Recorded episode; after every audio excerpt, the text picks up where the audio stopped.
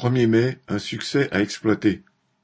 Avec des défilés et des rassemblements dans quelques 300 villes, parfois très petites, et plus d'un million de manifestants dans tout le pays, le 1er mai 2023 a été un grand succès, l'un des plus importants depuis longtemps. L'intersyndicale avait décidé de faire de la Journée internationale de lutte des travailleurs une treizième mobilisation contre la réforme des retraites. N'en déplaise aux journalistes favorables au gouvernement, comme ceux du journal Les Échos qui n'a pas vu, entre guillemets, le raz-de-marée attendu, ou aux chaînes d'information continue qui ont montré en boucle les images de casseurs pour mieux ignorer les motivations de la grande majorité des manifestants et tenter d'effrayer ceux qui n'ont pas défilé, le monde du travail a répondu présent. La loi a beau avoir été votée et promulguée, les premiers décrets d'application rédigés, Macron et ses ministres ont beau vouloir tourner la page pour passer à une autre attaque, rien n'y fait.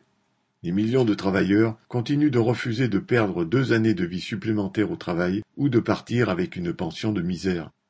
Cela montre que la colère est profonde et que les travailleurs ne ressentent pas le passage en force de Macron, puis la sanctification de la loi par les vieux sages entre guillemets du Conseil constitutionnel comme une défaite démoralisante ni un clap de fin.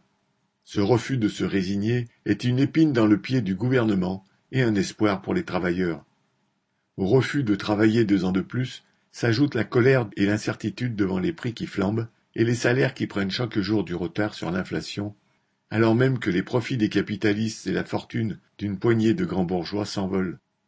Explicitement ou confusément, bien des travailleurs constatent que, derrière Macron et son arrogance, c'est la bourgeoisie qui mène l'offensive, qu'elle mène une lutte de tous les instants pour drainer vers elle le maximum de richesses.